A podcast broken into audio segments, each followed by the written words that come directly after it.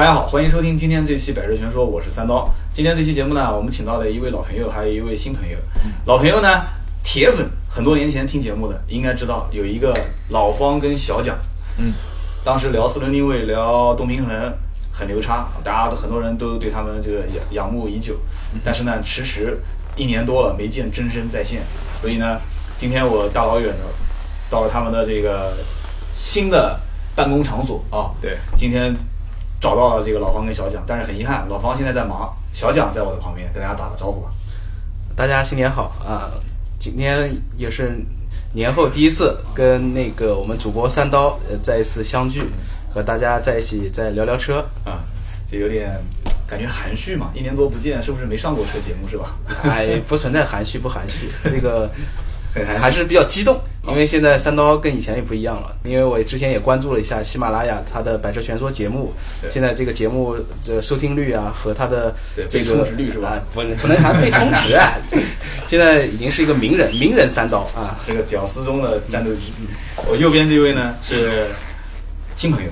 叫阿祖。呃，各位听友大家好，我是阿祖。今天呢，我们就借这个老方小蒋的宝地，我们就聊一聊关于车辆的升级改造。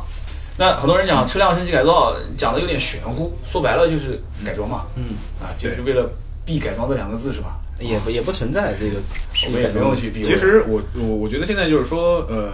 这是改装是一种文化，也是一种生活。嗯我觉得我们我们身边能接触到一些年轻人，对于这种文化还是比较。呃，比较比较崇尚或者是在意的，就像现在很多这个电影啊，或者是电视剧啊，都会有这些题材。嗯，也是一一个一个人的一个特别的一个兴趣爱好，爱好我觉得是个兴趣爱好。这个每个人对他的爱好都不相同，嗯可能有人喜欢玩音乐，有人喜欢旅游，对吧？有人喜欢摄影，但有人可能就爱车。是，呃，很多人会觉得说，我的车不用改，而且有的人也觉得改这个东西对于我来讲太遥远了，贴个膜，做个真皮座椅，算不算改啊？我觉得一切打破原厂车的这个升级都算改装，只是改装的程度不一样而已。是的，有很多 4S 店把这个车在 4S 店里面做原厂这个升级，原厂升级，对，原厂升级其实也是一种改装，对对吧？它它跟原厂的东西不一样了，那其实就是变相的改装。你说在 4S 店一些现在都是加装什么倒车影像啊、电动尾门啊什么，你觉得它是不是改装呢？我觉得它也是一种改装。对但我现在的对于改装的理解就是，我觉得改装车在我的脑海里、印象里啊，就是那部很知名的电影啊，就是《东京漂移》啊或者是《速度与激情》啊，这一整个系列里边啊，就是那种啊场景啊。或者是那种就是改装车的文化啊，或者是那种聚会啊，就让我觉得啊，那个非常让人热血沸腾。对，改装车基本上大多数人可能都是通过这个《速度与激情》嘛，还有头文字 D，头头文字 D，对对。好像除了这两部，还能说出什么？蛮多的，有我记得以前有部法国电影，就是那个《疯狂的出租车》疯狂 Taxi。对嗯，欧洲的其实有不少电影都是描绘了一些就是这种改装车文化的。嗯，然后有一部电影名我记不得了，里边有很多这个非常知名的车型。你别别别把拿那个什么飙车场景说是改装车啊不是文化啊，这个你们知道《速度与激情七》在国内上映的时候，就是它的票房是创造了一个，呃，当时是外语片的一个一个一个很非常高的这样一个记录。目前星爷的这部最新上映的这个这部电影，就目前还没有超越他在刚上映的那个期间的那一个那个那个时间段的记录。我估计也跟保罗沃克也有关系。对跟保罗沃克有呃有很大的关系。对，但是也可以从侧面去说明大众啊或者普通人对于这种汽车文化、呃汽车文化，还是对于这种机械态度的认知啊，膜拜啊，对对，都是非常高的。为什么会说跑去看这个电影呢？对吧？我觉得你像《速度与激情》里边，除了那个大块头，两个大块头可能有点名气以外，我觉得就是巨石强森，对，巨石强森森、斯坦森。对对杰森斯坦森，就是他们几个可能还稍微有点名气，其他的人在我看来可能都不是一线的明星，包括保罗沃克。不过他们拍了《速度激情》之后，也成了一线明星，应该也是对。我一个呢是看那种飙车场面，确实很难看得到；二一个呢，它这个剧情我觉得是看一个场景，看一个过程，很很刺激。但是改装这里面没有很细的去描述它，没有，对吧？没有太多的这个改装的一些细节在里面。呃，电影肯定是一个故事的一个主线去贯穿整个电影对，它是肯定是讲述的是一个故事，然后细节可能它是也可以用轻描淡写的几笔带过，对不对？这个其实在在国内的这种汽车改装车文化的发展，其实跟电影里边的发展是有异曲同工之妙的。就举个例子，我记得当初当我看到这个《速度与激情》的时候，其实它是有很多关于改装件的这种东西的描写，就对，比如说包括很老的，像什么 Mo 对 Motec 电脑啊，对对对对对，它开始的时候你都看是到目前为止都很知名的一些改装品牌品牌，对对你看他一第一集的时候，保罗沃克就是一个卧底，完了之后他是在一家改装店上班，嗯，完了之后他是改了一辆那个三菱的日食是吧？里边很多改装件都其实说的很明白，名字什么东西都有，对，后期的倒反而没有了，对。就是就是前期的他还是嗯比较注重于这些比较注重于后期以剧情为主。对，啊以剧比较注重于情为主。像反过到像我们现在来哦，像我身边的一些朋友，他们可能就注重啊，我今天换了个什么牌子的这个这个这个刹车，或者换了个什么牌子的进气，嗯。亦或者我刷了一个什么品牌的电脑对，呃，或者怎么样怎么样，这个让我就觉得可能哎，跟当时的这个这个这个这个电影厂里边是有点像。他刚才讲到了一些改装的一些品牌，我忽然就想到了，就是现在的就是在中国的这个改装市场上，嗯，大家走了很多的，就是观念上有一些误区。嗯，误区是什么呢？就是说改装一部分是享受这个改装的过程，嗯当然结果是很重要的，因为车你改完以后，你要保持车基本的属性，车还要继续能开。能开是最基本的哦，那就是要好开，对不对？那现在的改装就变成了一些就是纯粹的用钱去买这个改装的清单，嗯对吧？去堆砌这个一身名牌呃一身名牌，堆砌这个改装的豪华的硬件配置。那这种呢，就是我觉得是违背了一些改装的一些初衷，对吧？因为有些你像在国外嘛，有些改装，嗯、可能也是跟国外的工时费比较贵相人工费用人工的费用比较贵的，嗯就是它可能更多的一些小东西，老外可能会更多更多的崇尚是自己去动手去操作一些东西。嗯，呃，有些东西部件并没有在国内，可能更多是以成品改建为主。嗯就是说这个东西就是拿来直接是替换式的。那么就这个东西呢，嗯、当然它是可能会更稳定，嗯呃，可能会更方便，但是呢，就是说它缺少了一个 DIY 的乐趣。对你，嗯，这个可以大家对具体解释一下。成品改建，你指的就是在它原来的部件的基础上，对，同样的尺寸，简单来说吧，对，直接换对，简单来说就是原装位，原装位。对，原装位就是拆下来直接装上去，就那它对应是对应的这个词呢？那就是一个 DIY 的一个东西。这个东西本身就是说，呃，改装的呃厂商它并没有生产或是制造出一个相应的改件，我通过自己的一些加工一些材料，嗯，去达到相同的效果，就是原装位的，直接可以装上去的。那某些半成品的一些这些部件，我们可能是需要一些自己的加工才能装上去。我认为呢，就是说有没有必要是根据这个车主他自身的要求来决定的，就是说每个人用车。它的用途都是不一样的，嗯，对不对？就是说，你想达到某一种高度的时候，你可能在某些原厂件并不能满足你了，你可能是这个时候你需要升级才能满足到达到你的新的高度。如果说原厂能满足的情况下，我个人是建议它不需要改装的，嗯，因为其实原厂车它一定是一个最均衡的车，一定是一个最安全的车，因为任何的维修厂也好，改装店也好，还是杂七杂八什么汽车美容店也好，这些店家他永远不能达到主机厂，主机厂我就是指的这些厂商的一这种高度，因为这厂商他所造出的东西，它是经过很长期的测试的，这是第一个。第二个，他他的研发团队是非常恐怖的。就打个比方，就比如说现在就经常流行涡轮车进行一些呃 ECU 的重新的调教，就是刷电脑去提升它的马力和扭扭矩。是的，呃，它确实是有用的，嗯，但是呢，就是说，它能不能就是达到厂商给原厂电脑版达到的这种效果呢？它的油耗和它的行驶的顿挫，嗯还有是它的就是动力效果，嗯跟原车的车架是非常匹配的，对，非常完美的。嗯就是说你。外面改装的任何东西，其实就是打破原厂的一种这种平衡。嗯，那肯定在某些方面，你可能动力变强了，但可能你的油耗会变大了。你像就玩一些直线的加速的这些车友，他都是肯定是满足两个必要的条件。我我个人觉得，第一，它肯定是个涡轮车；嗯，第二个是它肯定是个四驱车。这是一个很必要的一个满足你想获得在零到一百加速中达到一个很快效果的一个最基本的两个条件。嗯，缺一不可这两个条件。那为什么呢？哎，首先涡轮车它可以肯定是比自吸车它能能爆发出更大的马力和扭矩，嗯而且可以以更小的排量形式来实现。嗯，因为你知道中国也有这种车船税啊，这些排量税排量税啊，对吧？这个东西就是使得厂商为什么从以前的像以前老款的 C 六三、M 三都使用 V 八发动机，到现在这一代 F 八零开始，他们都使用了涡轮增压的更小的六缸发动直六发动机，对不对？那当然了，C 六三还在延续 V 八的发动机，但是它也从六点三变成四点零 T 的这个排量了，就是说这是一个趋势。所有的改装圈里面刷 ECU 的，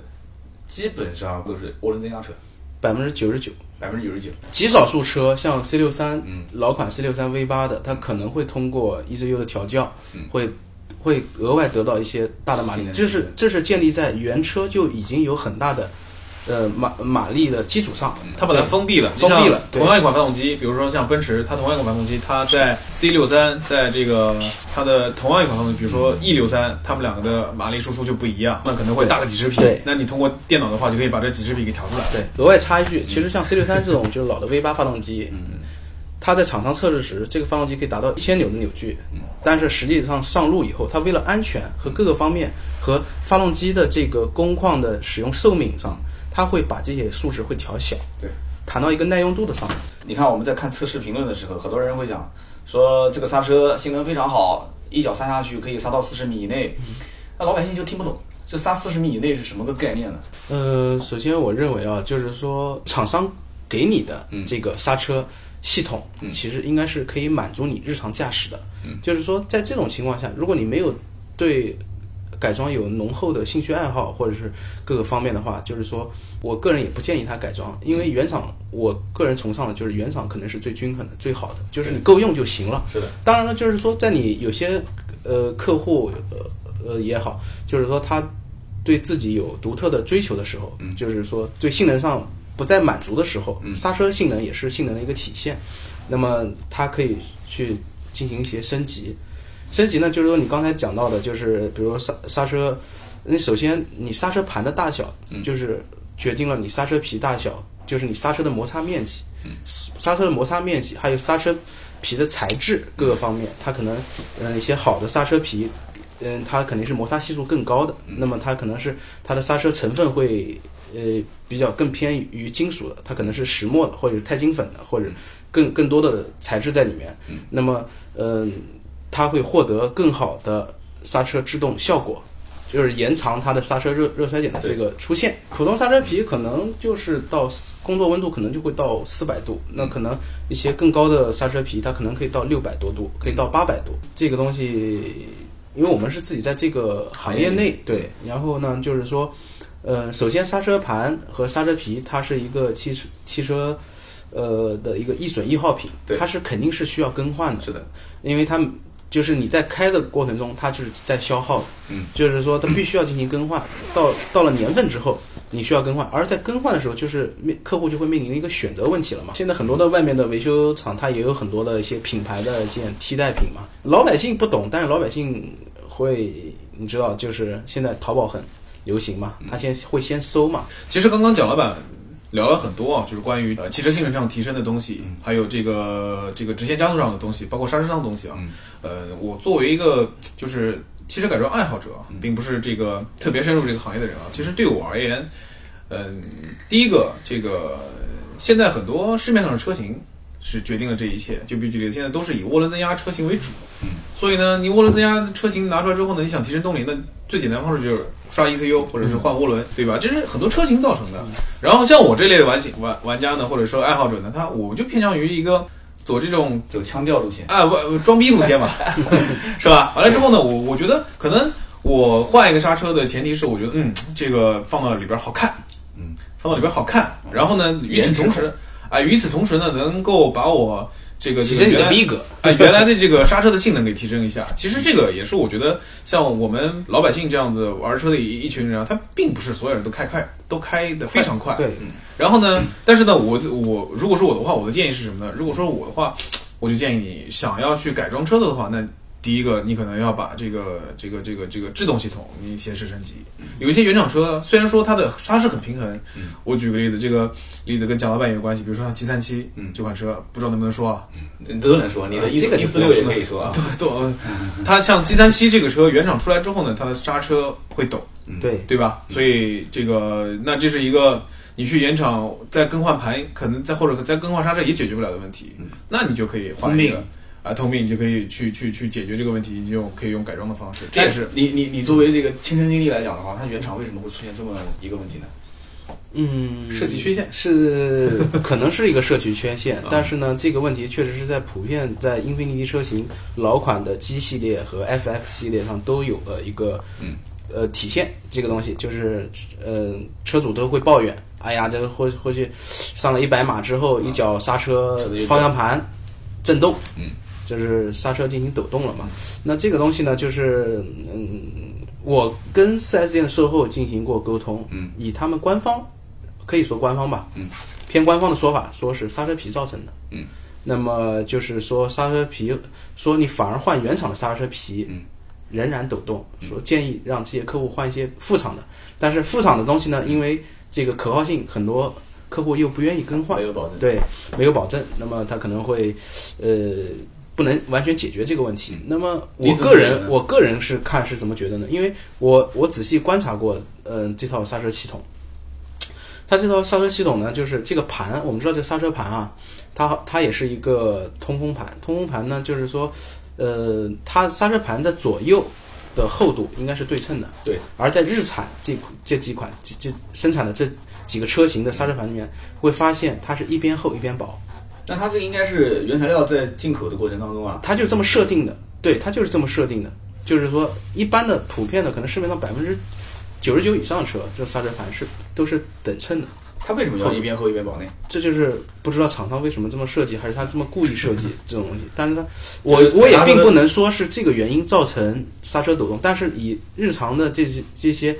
就是大众的这些做法来看，嗯就是大众的厂商做法上，没有一个厂商会这么做。一般来说，英菲尼迪嗯这个 Q 五零刚出来一项技术嗯，就是你 哪怕四轮定位没做好，你踩刹车或者你过坑儿方向盘都不懂，你知道吗？这个是什么技术？DAS 线控啊就是英菲尼迪的，然后它新款的 Q 五零要上二代线控，了那这个是扯远了，就是。我觉得这是厂商呢，其实呢，他我刚才之前确实说了，就是他造的车确实很均衡，嗯，确实是很均衡的一辆车，但是不不代表厂商造的车就是某款车型它没有缺陷，嗯，对不对？那我们之前也看，就是大家可能在关注微博的人，可能在网上看过三十八号美系新能控嗯。对哈佛的测评，对不对？对。那么它可能变速箱它就是有缺陷，或者是等等之类的，那么就是不代表它没有缺陷，对不对？那么有些缺陷确实是可以通过改装升级去解决的。是的。你后来是怎么解决这个问题的呢？我很早就换了刹车了，人家花了好几万块钱。对 你后来换刹车换的是你说牌子没关系的，因为现在这个刹车这些零部件还涉及不到充值的这个问题。对，这个这个为什么？我现在是现在用的是一款 AP，算 AP Racing 的一个比较呃，大概在一四年出的一个新年末左右出的一个新的型号，叫 Radical 的八五二零和 Radical 的八五六零。你之前第一次发现这个问题之后，你是等到它磨到最后正常要换的时候再换，还是当时你就任性直接换掉了？这个就是，呃，我们可以说，嗯，怎么说呢？就是一个改装发烧友和一个普通改装升级的玩家之间的区别，就是说，可能就没有等到这个耗材、消耗品是，就是叫寿终正寝的时候去换，那可能就是一个一个普通的一个客户他会是这么做。物尽其用嘛，对对不对？但是像我们这种，就是可能是等不及，对不对？就是也不差这点钱。哎，也不能说差不差钱，确实不差钱。这这跟钱 本身没有关系，对不对？如果你真正喜爱一个东西的时候，你会觉得你付出再多的东西，你都是值得的。要找到这个手感。对，是，的确也是刹车这个事情呢，我觉得绝大多数老百姓可能听了我们这样聊啊，他也只是略知一点，就是说这个呢可能是定位不一样，对。想达到的效果不一样，原厂当然 OK，对不对？那改装有些品牌也是 OK 的。嗯。嗯不需要去进行，就是我们讲的，就是卡钳，就是分泵，嗯，刹车分泵，包括桥位、刹车盘、嗯。盒头，整个一体的更换。这个是到玩车玩到一定就是阶段阶段是有独特需求时才需要的，否则的话，就是因为你知道，就是这个东西是很复杂的，嗯，因为你换了刹车不简简单单是换了刹车，你可能换了会换了很多东西，是的。有可能你的轮毂并不能避开你的刹车，嗯，因为你的卡钳会比原来的更大，好，你的刹车盘尺寸也会变大。我来问几个比较实用的问题点啊，比方说，老百姓怎么能判断他的刹车盘是要换了还是不要换了？其实这是很简单的一个事情，嗯就是说你如果，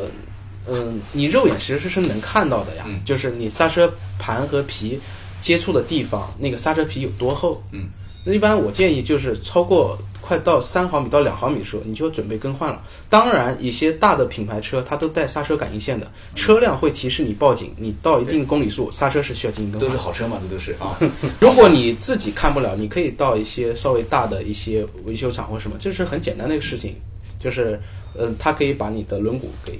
取下来，取下来之后就给你量一下，你可以看一下。就是还有一个更好的警告，就是告诉你，就是当你刹车时已经发生一些尖锐的金属异响的时候，嗯，你不见得要更换，你肯定要先进进行检查，嗯，是否是刹车盘和刹车皮已经消耗到需要更换的地步了。还有一个就是刹车距离已经发现明显比以前嗯，或者是制动踏板的脚感，就是发现这个脚感哎变软了或什么，这也是可以